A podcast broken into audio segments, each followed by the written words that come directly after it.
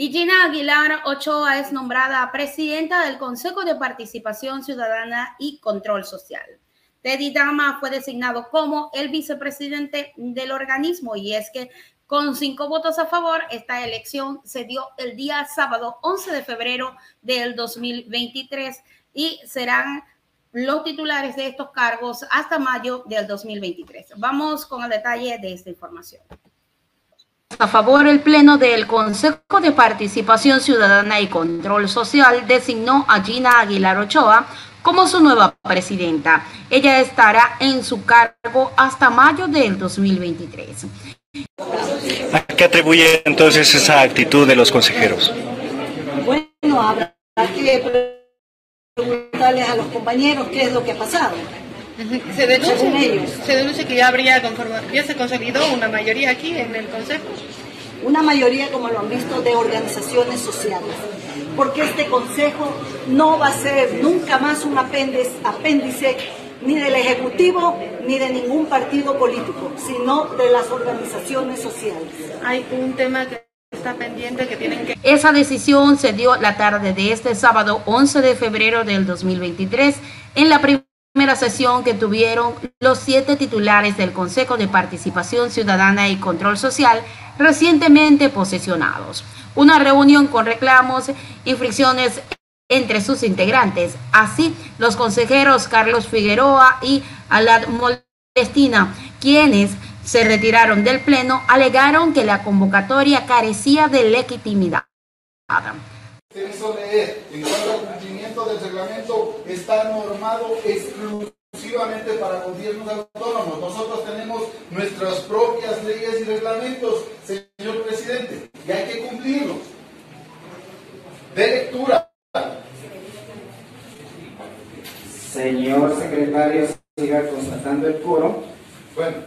Graciela eh, Mora, presidente. Que conste que dejo la impugnación, por favor, señor presidente. Aguilar Ochoa Gina.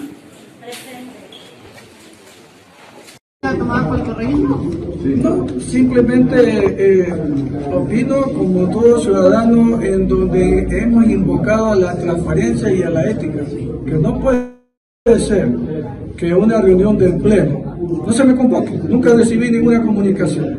Y los que recibieron la recibieron a las 0 horas 43 minutos.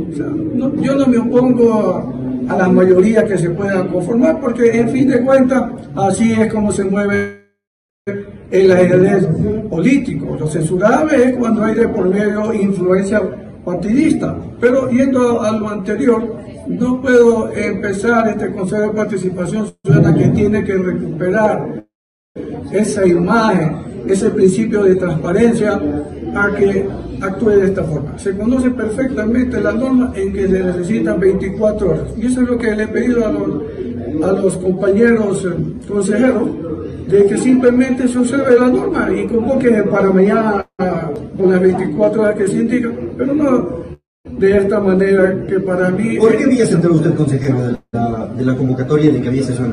¿Perdón? ¿Por qué vía se enteró que ¿Y sesión hoy si no recibió la convocatoria? Me, enteré cuando el día de hoy en la mañana me enviaron una, una copia a un compañero consejero y dice, te, tú te citaron a esta convocatoria.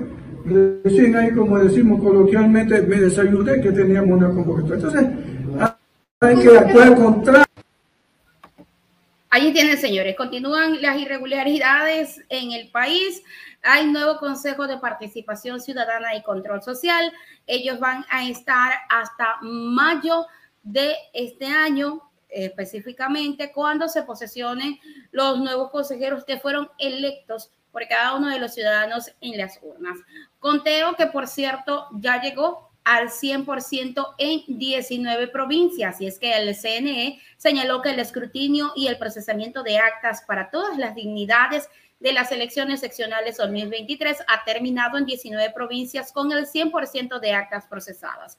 Así los sectores donde ha terminado el conteo de votos es Morona Santiago, Pichincha, El Loro, Azuay, Bolívar, Cañar, El Carchi, Cotopaxi, Chimborazo, Galápagos, Zimbabura, Napo, Orellana, Pastaza, Tunguragua, Santa Elena, Santo Domingo de los Táchilas, Zamora, Chinchipe y Sucumbíos. Esta información la dio a conocer el mediodía de este domingo 12 de febrero del 2023. Además, se recordó que estas elecciones se dieron el pasado 5 de febrero del 2023. Ahí la ciudadanía escogió alcaldes, prefectos y los miembros del Consejo de Participación Ciudadana y Control Social y votó por las ocho preguntas de la consulta popular, a la que, por cierto, por cierto el pueblo ecuatoriano dijo no.